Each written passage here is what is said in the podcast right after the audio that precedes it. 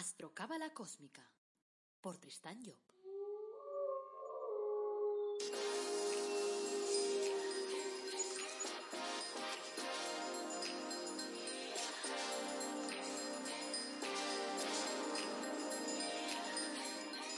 Astrocábala Cósmica, episodio 154. Te brindo una calurosa bienvenida a Astrocábala Cósmica, el programa en el que te hablamos de astrología cabalística, de cábala, de reflexiones cósmicas y lo hacemos de forma clara, de forma aplicable todos los días, directa y amena. Este es el episodio número 154. Es miércoles 25 de agosto de 2021 y esto es Reflexiones Cósmicas. Y hoy te hablaremos de las relaciones padres-hijos. Interesante tema. Soy Tristan Job, tu astrólogo, cabalista y escritor cósmico y llevo más de 30 años pues trabajando la astrología, trabajando la cábala, trabajando todos esos temas y desarrollando todo lo que puedo a través de 11 libros que he publicado y tal para intentar pues transmitir información a la gente. Antes de arrancar, como siempre, recordarte que en mi página web, tristanyo.com, puedes pedir una consulta conmigo, en el que podemos trabajar sobre tu carta astral y podemos ver a ver qué nos dice la astrología sobre tu objetivo de vida, sobre las herramientas con las que has venido a, la vida. O sea y además lo hacemos siempre de una forma positiva, de una forma directa, de una forma en que puedas comprender las cosas desde un punto de vista distinto. También encontrarás en tristaño.com pues, eh, productos únicos de crecimiento personal, como pueden ser, por ejemplo, el árbol de la vida o, tus ángeles o tus ángeles personalizados, por ejemplo. Y luego también te encontrarás un curso megacósmico, eh, el más megacósmico del mundo mundial, que es un curso de astrología cabalística, que te ayuda a interpretar tu carta astral y a poder interpretar también las de los demás. Te ayuda a comprender la astrología desde un punto de vista fácil, asequible, tal como hablo yo, o sea, directo. Entonces, échale un ojo y mira a ver si te interesa. Está en tristanyo.com barra astrocurso. Espero que te interese.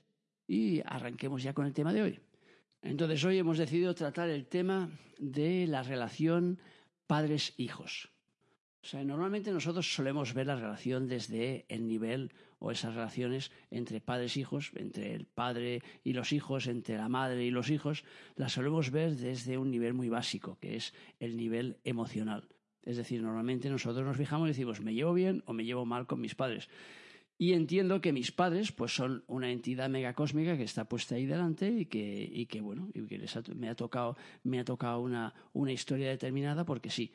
Bueno, lo primero quizás que nos tocaría decir es que los hijos eligen a los padres. Si lo miramos desde un punto de vista, desde un punto de vista cabalístico, los hijos eligen a los padres, no los padres a los hijos. O sea que ese ya es un buen punto para que podamos entender, entender un poco la jugada. Porque muchas veces hay gente que dice, yo a vosotros no os he elegido. Sí, sí, claro que los has elegido. Lo que pasa es que lo has hecho en un momento en que tu nivel de conciencia era mucho mayor. No era un nivel de conciencia básico, físico, sino que era un nivel de conciencia sobre lo que tú tenías que vivir. Entonces, en todo caso, a mí lo que me interesa es ir desarrollando la parte más simbólica, es decir, no me interesa entrar en la historia directa en cuanto a las relaciones, en cuanto a dar ejemplos de relaciones buenas o malas entre padres e hijos, sino tocar la parte, la parte simbólica. Es decir, si nosotros miramos, por ejemplo, en el árbol de la vida, volvemos siempre, porque como yo trabajo la cábala y la cábala es la que nos explica cómo funciona la estructura de nuestro universo, entonces siempre nos da referencia para que podamos entender la jugada mucho mejor. Entonces, el árbol de la vida es simplemente un esquema que nos muestra el desarrollo de un proyecto en la vida de un ser humano. De hecho, nos muestra el desarrollo del ser humano en sí. Y entonces es un, es un, árbol que simplemente tiene 10 centros y cada uno de esos centros nos marca una dinámica determinada a desarrollar. Estamos obligados como seres humanos a desarrollar todas esas dinámicas. Y, y claro, estamos hablando de cosas que a nivel sencillo pues hablamos de claves eh, asumibles por todo el mundo. Es decir, el 1 te habla de la voluntad, el 2 de la suerte, el 3 de las normas, el 4 del poder, el 5 del, trabajo, el 6 de la conciencia, el 7 de la prosperidad, el 8 de la comunicación, el 9 pues de la imaginación y el 10 de la plasmación. Por ejemplo, para daros así unas claves rápidas para que os deis cuenta que eso del árbol no es nada megacósmico. O sea, claro, podemos dificultar las cosas hasta decir basta, pero a mí me gusta al contrario facilitarlas para que la gente entienda que cuando estamos hablando del esquema del árbol de la vida, hablamos de algo que nosotros trabajamos en nuestro día a día. Entonces, dentro de ese esquema tenemos el centro número uno, que evidentemente al ser el centro número uno es el que representa el padre es el punto de partida de la jugada. Y ese en el árbol de la vida se llama Keter. Y luego tenemos el centro que está justo debajo, que es el número 6, que se llama Tiferet. Y ese es el que representa el hijo. Entonces diríamos que ese Tiferet es el ejecutor de la política del padre. y por lo tanto sería el ejecutor de su voluntad. Y entonces aquí ya tendríamos una clave. La mala relación que pueda tener un hijo, un hijo, cuando digo un hijo, evidentemente me refiero a un hijo o una hija, con su padre, hará que haya como una interferencia entre la, la, voluntad y su ejecución. Por lo tanto, esa persona probablemente tendrá en su vida, en cierta parcela de su vida, porque no tenemos que pensar que la vida es un todo conjunto, porque no lo es, estamos formados por múltiples personalidades, por lo tanto, en una parte de su vida, probablemente esa persona tendrá falta de voluntad o falta de ejecución, o verá que las cosas no se le acaban de ejecutar, o verá que la gente que tiene delante no le acaba de cumplir como lo que le tendría que cumplir. Porque, claro, se genera un, cortocircuito entre la voluntad de la propia persona ¿eh? con la ejecución de esa voluntad en su vida práctica. Y eso es lo que representaría, dicho de una forma así muy rápida, por ejemplo, pues una mala relación padre-hijo. Entonces, si seguimos en el árbol, miramos por debajo de ese tiferet, de ese número 6, nos encontramos a Yesod. Yesod es eh, el representante, la luna es la representante de Sesefira Yesod y es la representante al mismo tiempo de eh, la casa 4 en astrología y del signo de cáncer, que son los que se relacionan con la madre. Por lo tanto, podríamos decir que en el árbol de la vida Yesod es la madre y su hijo sería el centro que hay justo debajo, que sería el número 10 y eso es el 9, sería el 10 que es Malkut. Y Malkut es la plasmación en la realidad. Entonces diríamos que la mala relación con la madre, ¿qué es lo que se cortocircuita? La plasmación en la realidad, el hacer que las cosas se plasmen. Eso muchas veces se traduce en la vida de las personas, por ejemplo, con problemas materiales, problemas para, ganar dinero, problemas para eh, cohesionar tu dinero, problemas para eh, sacarle rendimiento a tu dinero. Es decir, es la parte, no solo el dinero, evidentemente, digo el dinero porque es lo más fácil de entender, pero estamos hablando de la materia. Entonces, a la persona le cuesta materializar. Entonces, me acuerdo yo un amigo mío que ganaba 6.000 euros al mes hace, por lo menos 15 años, o sea que estoy hablando que ganaba una pasta, era médico anestesista, ganaba mucho dinero, y el, y el, hombre me decía, no lo entiendo, con todo el dinero que gano no consigo nunca comprarme una casa. Dice, finalmente, después de años, conseguí comprarme una casa ahí en Figueras, donde yo vivía, y justo una semana después de firmar los papeles me trasladan a Barcelona. Con lo cual he tenido que poner la casa a la venta sin ni siquiera estrenarla. Entonces dice, ¿qué está pasando en mi vida? Dice, ¿por qué me pasa esto? Entonces, claro, yo empecé a mirarle su carta astral y a analizar la jugada y digo, oye, digo, eh, ¿qué tal relación tienes con tu madre? Dice, buena. Dice, bueno, ¿cuál es la última vez que le has dado un beso? Se queda así pensando y dice, yo creo que hace como cuatro años. Digo, ah, hombre, eso, eso significa que tienes una relación maravillosa, bueno, no, seguro que es maravillosa con tu madre. Claro, se me queda mirando, digo, chico, ¿y cuál es la última vez que le has dicho te quiero? Eh, pues no me acuerdo pero hará más de cuatro años, o sea, muchos más. Digo, pues fantástico, pues ahí tienes tu problema. Tu problema es que tú no llegas a tener una casa, que una casa significa la materialización de algo, es la cristalización. No consigues tener una casa que está representada precisamente por la casa cuatro, porque tienes malas relaciones con esa casa cuatro que está representada por tu madre. Por lo tanto, arregla las relaciones con tu madre y te comprarás una casa. A cabo de, no sé, tres meses, seis meses, no me acuerdo, el se compró una casa. Y claro, alucinaba, me miraba y me decía, es que no me lo hubiera querido nunca. O sea, nunca hubiera podido pararme a pensar que la mala relación con mi madre me impedía tener una casa cuando yo estaba ganando una pasta de la leche. O sea que, ¿qué quiere decir? Quiere decir que, claro, cuando nosotros tenemos mala relación con la madre, y eso lo vemos en el árbol, como el yesotese es el representante de la madre y tiene que plasmar su imaginación lo tiene que plasmar en la tierra material para que aquello se cristalice. Si tienes una mala relación, claro, hay un, cortocircuito en, ese, canal que va desde Yesod hasta Malkut. Y entonces las cosas no se materializan. ya digo, no quiere decir, y por eso os he dado el ejemplo de este amigo, porque no quiere decir que la persona no gane dinero. Puede ganar dinero, pero no consigue fructificar ese dinero. No consigue que ese dinero le rentabilice. O sea que este hombre le tuve que hacer yo las cuentas porque resulta que se gastaba más de lo que ganaba. Y él no entendía por qué. Y eso era lo, alucinante. O sea, desde fuera dices, hombre, a ver, te estás gastando dinero, tienes que saber que te estás gastando dinero. No, porque cuando tú tienes una, una venda en los ojos, tú no ves la realidad. Con lo cual te tuve que decir, a ver, dame todos los recibos de todo lo que pagues absolutamente. Y entonces me dio durante dos meses todos sus recibos y le hice ver dónde estaba perdiendo el dinero. Pero claro, la cuestión no era esa. La cuestión es que la materialización se le iba porque no tenía ese, ese punto, esa base estructurada. Por lo tanto, eh, las malas relaciones con la madre, en este caso, dificultarán entonces la plasmación en la realidad. Ahora, ¿Qué es lo interesante aquí? Lo interesante es comprender que estamos, estamos hablando de arquetipos. Por tanto, cuando yo hablo de la madre o del padre, estoy hablando de personajes que forman parte de un guion que nosotros hemos escrito. Y como nosotros hemos escrito ese guion, nosotros deberíamos ser los que movamos o modifiquemos el guion si el guion no nos gusta.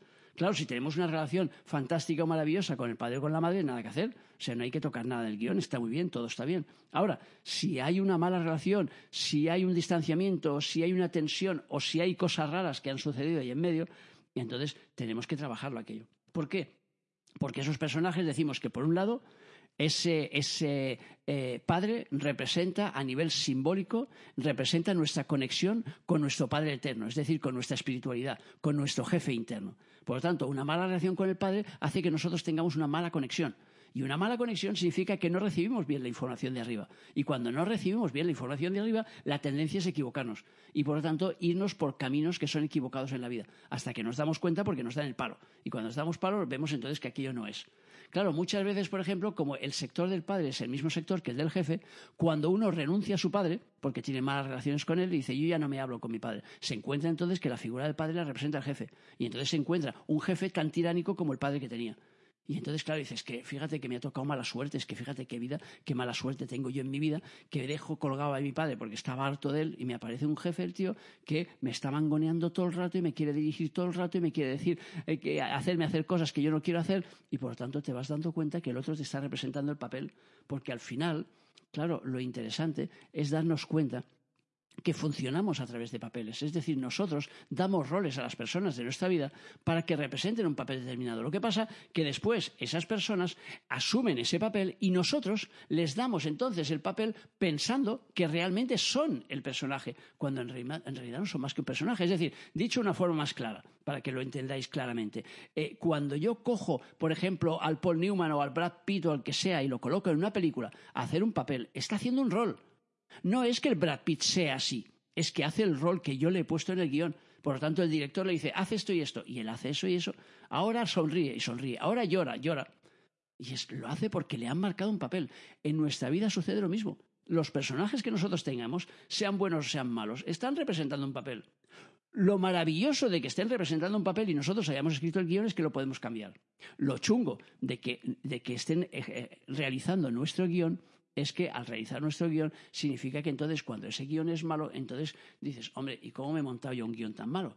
Claro, te has montado un guion malo no porque hayas buscado de una forma determinada montarte un guion malo, sino por el hecho de que había una vivencia anterior.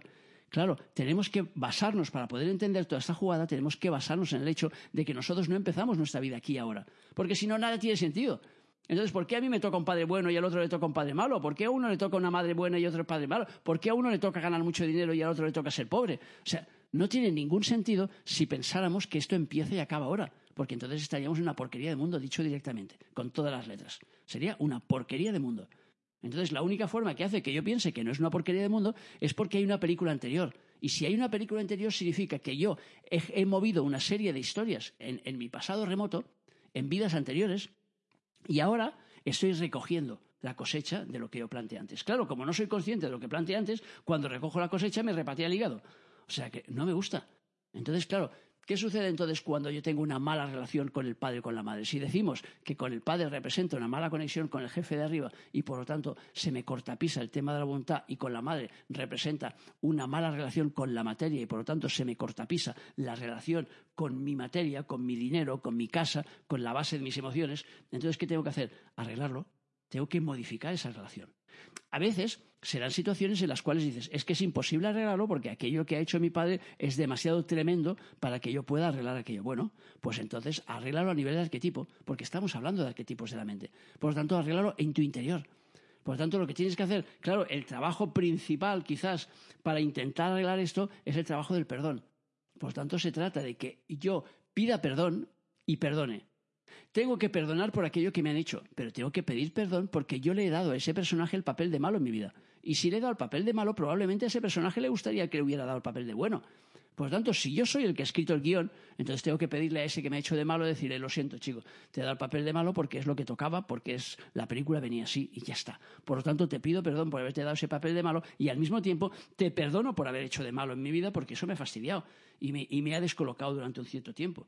Por lo tanto, lo ideal sería que nosotros trabajásemos el perdón y el pedir perdón y, además de eso, pues si lo queréis, si lo queréis unir la jugada, pues podéis eh, mandarle corazones, por ejemplo. O sea, yo me acuerdo mi hermana Soleika, que tiene una, una, historia montada que se llama Alquimia Genética y que es una, una barbaridad, o sea, que, que, sana a la gente de forma brutal, pues una de las cosas que hace allí es eh, un taller en el cual hace que la gente que se reúna la familia en una piscina de rosas. ¿Vale? Entonces, os, os, digo el caso, el ejemplo, no os voy a explicar el taller lo que es, pero sí el ejemplo de un hombre, un chico que tenía eh, mala relación con su padre desde hacía, no sé, como 10 años, no se hablaban. Y entonces, además, el padre tenía un cáncer. O sea que, pero prácticamente, ya digo, se, se hablaban un mínimo de lo mínimo. O sea, prácticamente nada. Él, él, vivía, el chico vivía en Barcelona, el padre vivía en Mallorca, y entonces está. Y entonces eh, se apuntó a los talleres de mi hermana y entonces empezó a colocar y hacer trabajos todos los días de meditación para colocar a su padre en su piscina de rosas. Y entonces todos los días se imaginaba cómo su padre estaba ahí nadando con él en la piscina de rosas y tal. Bueno, total, que al cabo de, no sé, un mes, no un mes y pico, no sé exactamente cuánto tiempo, el padre lo llama y le dice, oye, Dice, te llamo para decirte que me acaba de decir el médico que mi cáncer ha remitido. Por lo tanto, era para darte la buena noticia y tal y cual. Que el otro día se quedó sorprendido porque, claro, hacía mucho que no hablaban. Pero además le dice, oye, y, me ha pasado una cosa muy rara. Oye, llevo varios días soñando que me estoy bañando contigo en una piscina de rosas. Dice, ¿tiene algún sentido? Y claro, el tío alucinó. Dice, la leche. O sea, estoy haciendo un trabajo de reconciliación con mi padre, metiéndolo conmigo y abrazándole en una piscina de rosas. Y el otro ha captado el mensaje y no solo se ha puesto a buenas conmigo y ha vuelto a la relación, sino que además me dice el tío que he estado soñando, jolines. Y así es como funciona la jugada. Es decir, cuando nosotros tratamos de arreglar las cosas, tratamos de solucionar las cosas, las podemos solucionar. A veces esa solución no pasa a lo mejor por una relación física con la persona. Da igual en ese sentido, porque no se trata de una cuestión física, se trata de arreglar los arquetipos. Hay gente que me dice, oye, pero es que mi padre está muerto o mi madre está muerta, ¿cómo arreglo las relaciones? Pues lo mismo, buscando en tu interior y reconciliándote con ese padre que hay dentro de ti y con esa madre que hay dentro de ti, a base de perdonar y de pedir perdón y a base de mandarle mucho amor desde tu corazón y decir, ya está, ya entiendo que aquello fue una película de mi vida. Entiendo además que en cierto modo aquello me, me, ayudó a aprender una serie de cosas, porque muchas veces salvo en las historias muy macarrónicas, pero cuando se da, por ejemplo, que, no sé, una chica, por ejemplo, que me explicaba que su madre le hacía poner unos zapatos que le iban pequeños y le sangraba los pies, y la obligaba a andar kilómetros sangrando en los pies. Y claro, ella me decía, pero qué tortura, ¿por qué me hacía esas torturas mi madre? Pero qué mala madre, pero es mi madre nunca me ha querido. Y entonces estuvimos ahí toda una serie de sesiones hasta que un día le hice ver cómo su madre la quería. Entonces la mujer se puso a llorar y ahí se acabó toda la película, porque ahí se dio cuenta. Pero claro, ¿qué es lo que sucedía a esa madre? ¿Por qué machacaba a su hija? ¿Por qué era una mala madre? No, no era una mala madre. Lo que pasa es que tenía una historia detrás. A veces esa historia la sabemos y a veces no. Y entonces ella me explicó la historia. O sea, que esta mujer tenía una casa grande, un caserón de esos en el campo y tal, y durante la Guerra Civil Española, pues le fueron los nacionales y le requisaron la casa. Se le metieron todos los soldados ahí. Y su marido estaba en el frente y además en el lado contrario. Con lo cual, uno sin necesidad de mucha imaginación se puede imaginar lo que sucedió allí.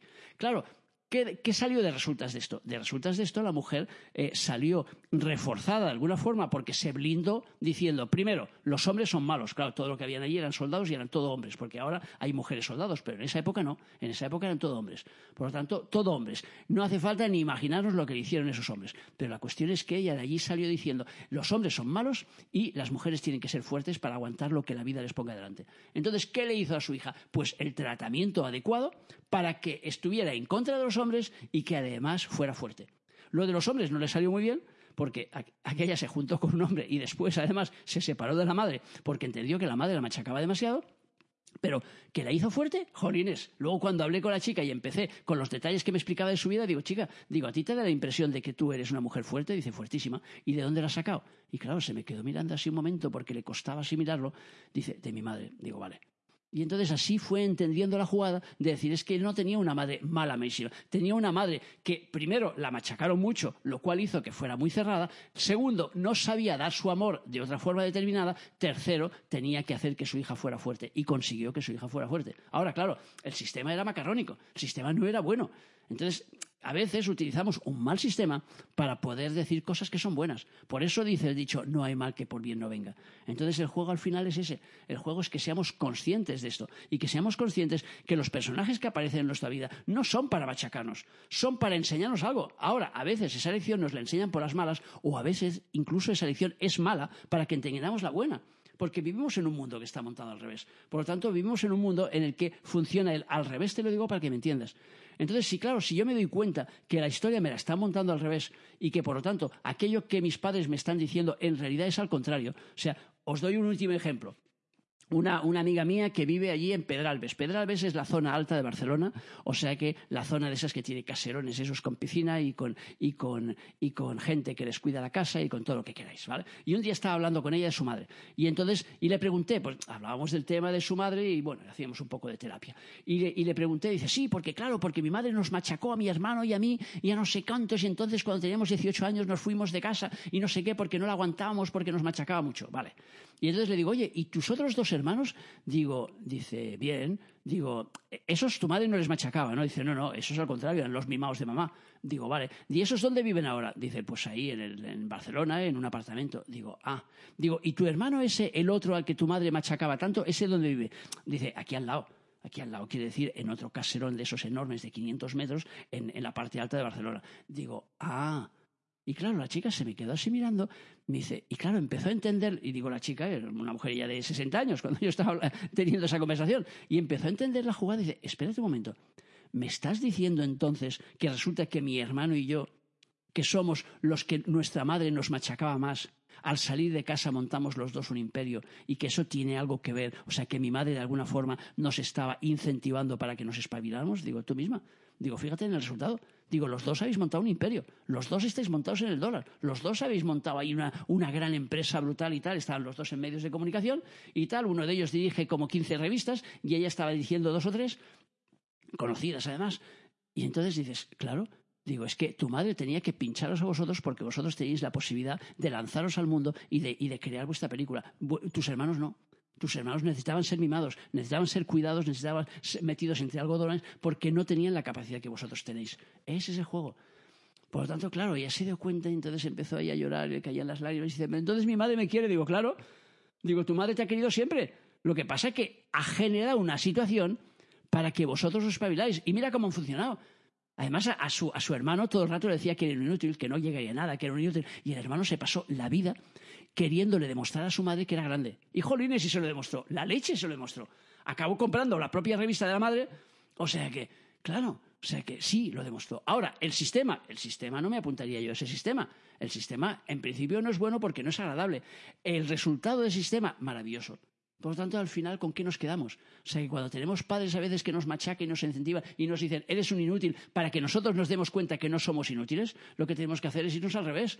O sea, lo que tenemos que hacer es mover la parte contraria. Y entonces, claro, eso nos incentiva a decir, yo te voy a demostrar que no sé qué. O sea, como decía aquel de Pretty Woman. O sea, que la empresa de tu padre fue la primera empresa que compré y que, y que, y que destrocé. Dice, y luego me costó, como decía, 100 dólares o no sé cuántos, o mil dólares, no sé cuántos me dijo, 10 mil. Le costó decirle, odio a mi padre. Y entonces, claro, hasta que al final, pues, la relación con esa chica le hizo reconciliarse con su padre a través de otro personaje que representaba a su padre, con el que decidió construir cosas en lugar de destruir, que es lo que él hacía, porque tenía ahí el gusanillo de que su padre le había machacado y entonces se dedicaba a destruir, a, destrozar empresas, a romperlas y venderlas a trocitos. Hasta que al final dice, no, ahora quiero construir algo, porque la chica le dice, chico, es que tú no has construido nada en tu vida, entonces solo destrozas. Y esa para mí es el punto clave de la película, el punto más interesante. Lo demás es la parte romántica, pero ese es el punto interesante la transformación del hombre y cómo se reconcilia con su padre a través de ese personaje que aparece allí y con el cual va a hacer, va a hacer barcos y tal. Entonces, ese es el juego. El juego es que llegue un momento que nos demos cuenta, que hagamos el clic y que digamos, si el otro es un personaje, ¿por qué estoy todo el rato en contra del personaje? No, me no, variemos el guion y digamos, vale, ya lo he entendido, oído cocina, He entendido lo que querías decirme, papá. He entendido lo que querías decirme, mamá. Por lo tanto, ese machaque sistemático que me has estado haciendo era para que yo aprendiera a ser más fuerte, más listo, para que me espabilara, para que me moviera, para que cogiera autoestima, para lo que sea. Por lo tanto, besitos para ti. Y seguimos adelante. Ese es el juego de la vida. Por lo tanto, no nos quedemos encasquillados en las historias y tengamos en cuenta, padre, relación espiritual, madre, relación con la materia. Lo ideal tener buena relación con el uno y con el otro, aunque sea por dentro.